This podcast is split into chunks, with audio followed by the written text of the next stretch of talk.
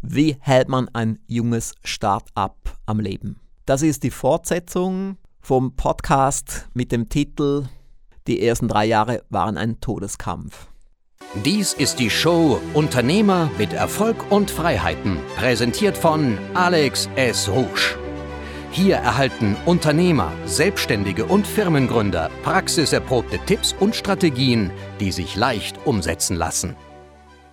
Was Sie vielleicht wissen, vielleicht auch nicht, die Firma wurde in meiner Einzimmerwohnung in Gladbruck gegründet. Eine wirklich kleine Wohnung, irgendwie 4 auf 6 Meter, eine Kochnische, ein Badezimmer und ein Balkon.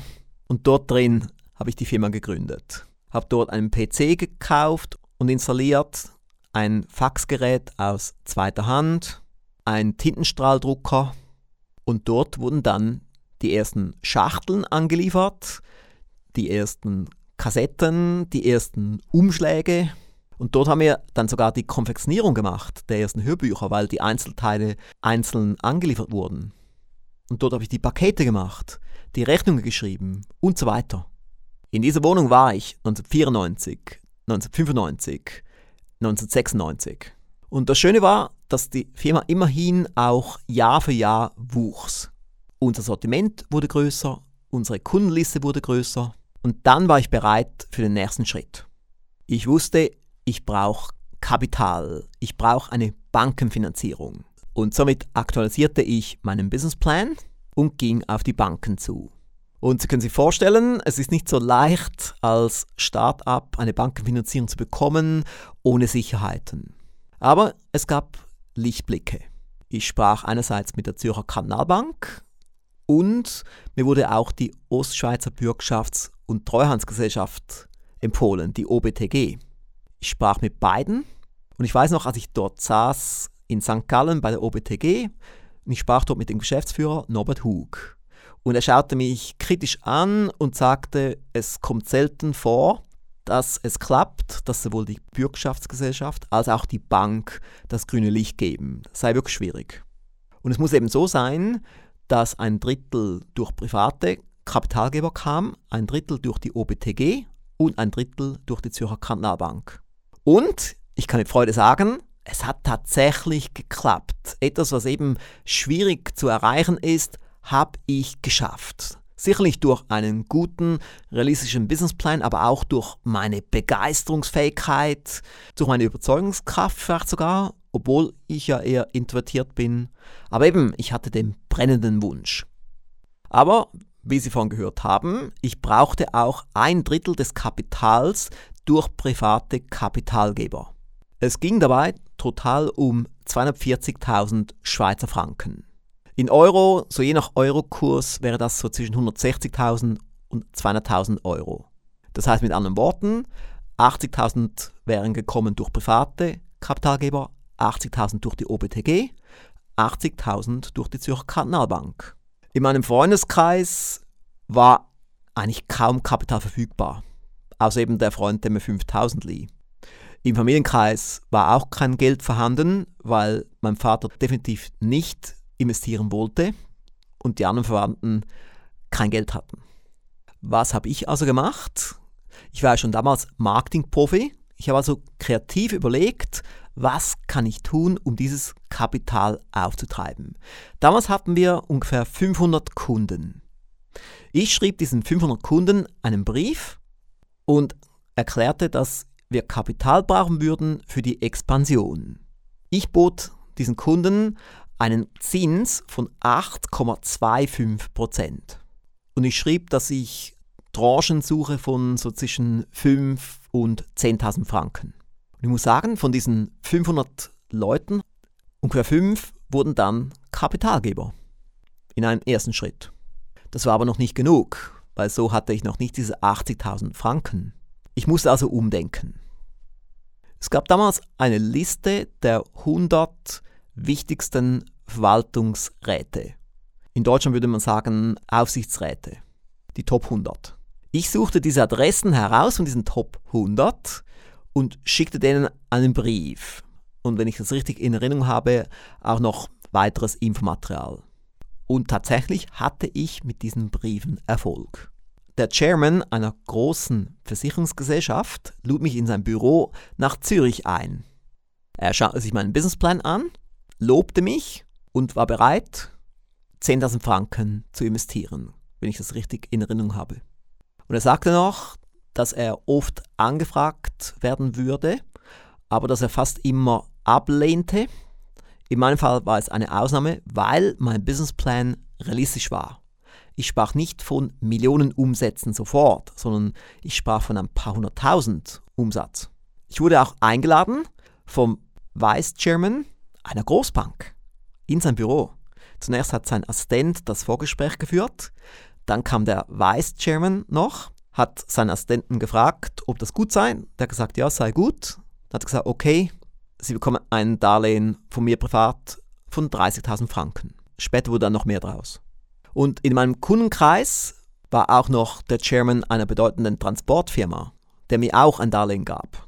Nun hatte ich zwei Vorteile. Einerseits gelang es mir, diese 80.000 Franken aufzutreiben und andererseits hatte ich auch Big Names unter meinen Kapitalgebern. Und so habe ich es dann auch wirklich geschafft, die OBTG-Finanzierung zu bekommen und auch die Finanzierung der Zürcher Kantonalbank.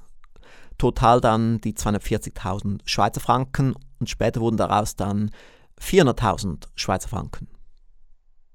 Aber ich muss vielleicht noch erwähnen, die haben das Geld nicht sofort überwiesen, sondern in Tranchen. Das haben die ganz bewusst gemacht. Zunächst mal die erste Hälfte als Tranche mit der Auflage, dass ich 500.000 Schweizer Franken Umsatz erreichen müsste pro Jahr, um die zweite Tranche zu bekommen. Und mit Freude kann ich sagen, auch das gelang mir. Und es war auch gut für mich, denn so hatte ich einen Zielpunkt. Damals hatte ich nicht mal ein Umsatzziel. Aber durch dieses Ziel der Bank steuerte ich auf diese halbe Million Jahresumsatz zu. Und diese halbe Million haben wir 1997 erreicht. Und dann 1998 eine Million. Als ich die Finanzierung bekam 1996, wollte ich unbedingt wegziehen aus der Einzimmerwohnung und ich wollte näher an die deutsche Grenze. Denn ich wollte unbedingt natürlich auch den Markt erweitern auf Deutschland und auf Österreich und nicht nur die kleine Schweiz. Ich schaute mir ein paar Wohnungen an in Kreuzlingen, direkt bei Konstanz. Die Wohnung war sogar gleich um die Ecke des Zolls. Sie war günstig, eine Fünf-Zimmer-Wohnung. Und somit sagte ich sofort zu, ohne groß nachzudenken. Die Wohnung war im obersten Geschoss, ich glaube irgendwie so das dritte oder vierte Geschoss. Und es hatte keinen Fahrstuhl, nur eine Treppe. Es wäre noch okay, wenn dort oben nur das Büro gewesen wäre. Aber eben, es war eine Fünf-Zimmer-Wohnung. Ein Zimmer war mein Schlafzimmer, ein Zimmer war mein Büro, ein Zimmer war das Warenlager, ein Zimmer war ein Mitarbeiterbüro und ein Zimmer war der Packraum. Aber schon bald hatte ich keinen Platz mehr in dem einen Zimmer, wo das Lager war. Und dann mietete ich noch eine Garage dazu. Aber ich merkte einfach, wie mühsam es war, weil jedes Mal, wenn ein Hörbuch angeliefert wurde, hat der Spediteur die Palette einfach vor die Tür geknallt und ich musste dann x-mal hochlaufen, um diese Schachteln hochzutragen. Und wenn ich dann Produkte verkauft habe und Pakete gemacht habe, muss ich die Pakete runtertragen, ins Auto tun und dann zum Zoll fahren, es verzollen und rüberfahren. Es war also sehr unpraktisch. Es war keine gute Idee, im obersten Stockwerk zu sein. Somit zog ich dann zwei Jahre später, 1998, um in ein Reihenhaus zwei Dörfer weiter in Scherzingen, sogar mit Teilseeblick auf den Bodensee. Das Reihenhaus hatte zwar auch viele Treppen, das war auf vier Stockwerken, aber immerhin hatte ich genügend Platz dort. Die Garage war voll mit Produkten, auch der Keller war voll und die Waschküche benutzte ich als Packraum. Das Wohnzimmer war mein Büro, ein Stockwerk höher waren drei Zimmer für Mitarbeiter und auf dem Dachgeschoss wohnte ich. Aber auch dort hatten wir schon bald keinen Platz mehr für die Hörbücher und mussten dann auch extern noch Palettenplätze anmieten. Sie haben gehört, bereits 1998 war der Rouge Verlag eine Firma mit siebenstelligen Umsätzen, also mit einer Million Schweizer Franken Umsatz. Und immer noch eine sehr schlanke Operation. Ich glaube, es war so ungefähr 1997, als ich den ersten Mitarbeiter einstellte. Es war kein Büromitarbeiter. Es war auch kein Lagermitarbeiter. Es war ein Verkäufer, ein Telefonverkäufer, der leider scheiterte. Das war sogar noch in Kreuzlingen. Und dann in Scherzingen wo ich ja ab 1998 war, stellte ich einen weiteren Verkäufer ein, der auch scheiterte. Und ich stellte jemand ein, der Pakete machte für mich im Akkord für den Betrag X je Paket. So war ich schon mal von dieser Aufgabe entlastet. Dann stellte ich eine Teilzeitkraft ein, um Bestellungen einzugeben, damit auch dieser Bereich mal weg war. Und dann die erste Vollzeitperson im Büro, die leider nach vier Monaten scheiterte. Es war eine C-Mitarbeiterin. Aber selbst damals, mit siebenstelligen Umsätzen, war es immer noch sehr schwierig. Ich konnte gerade so knapp davon leben und meine Lebenskosten waren ja wirklich niedrig.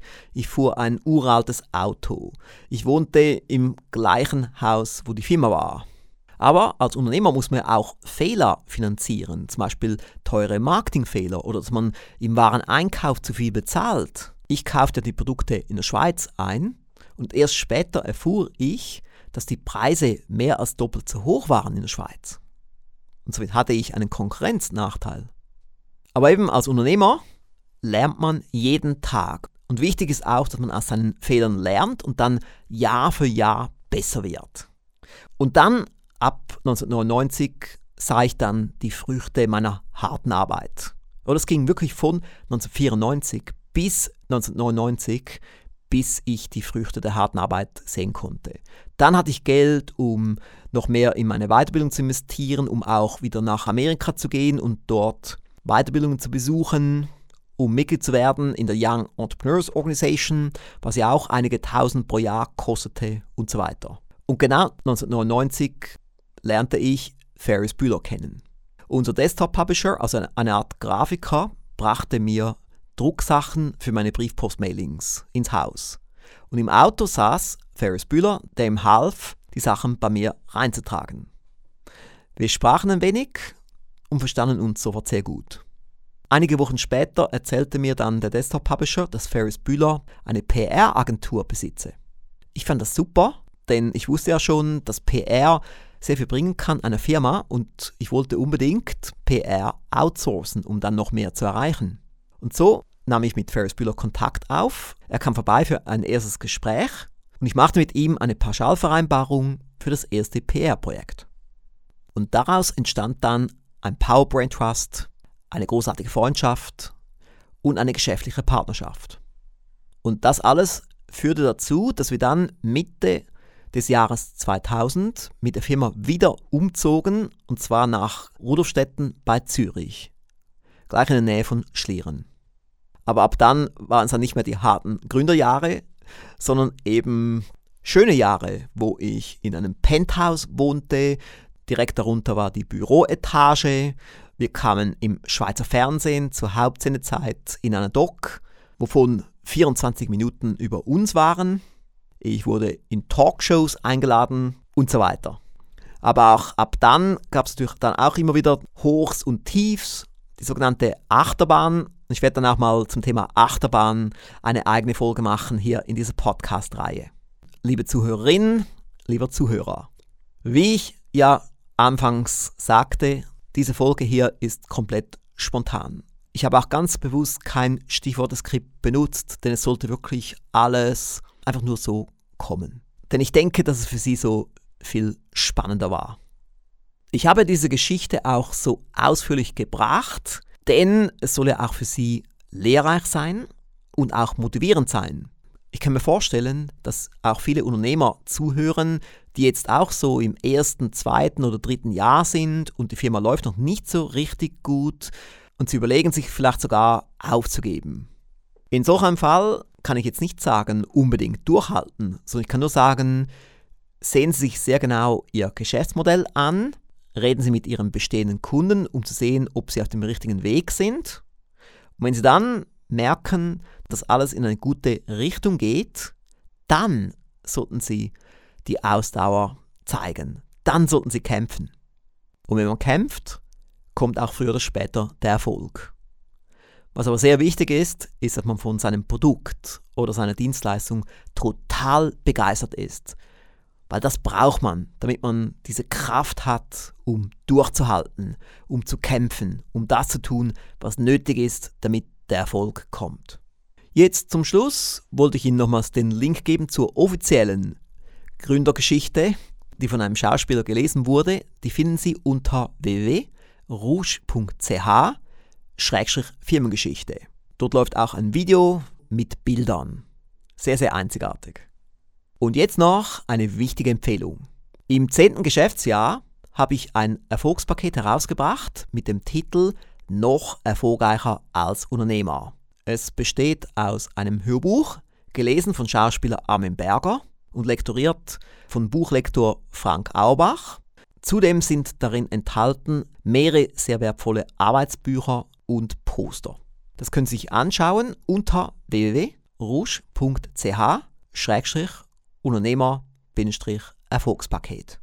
Das Einzigartige bei diesem Erfolgspaket ist, dass ich darin sehr ausführlich über Tretminen und Fallstricke spreche.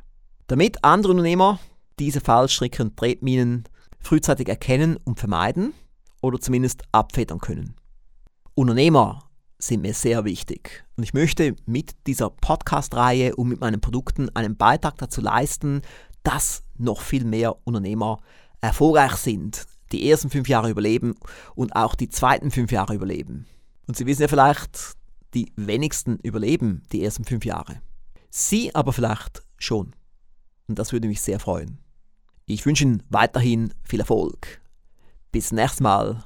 Tschüss.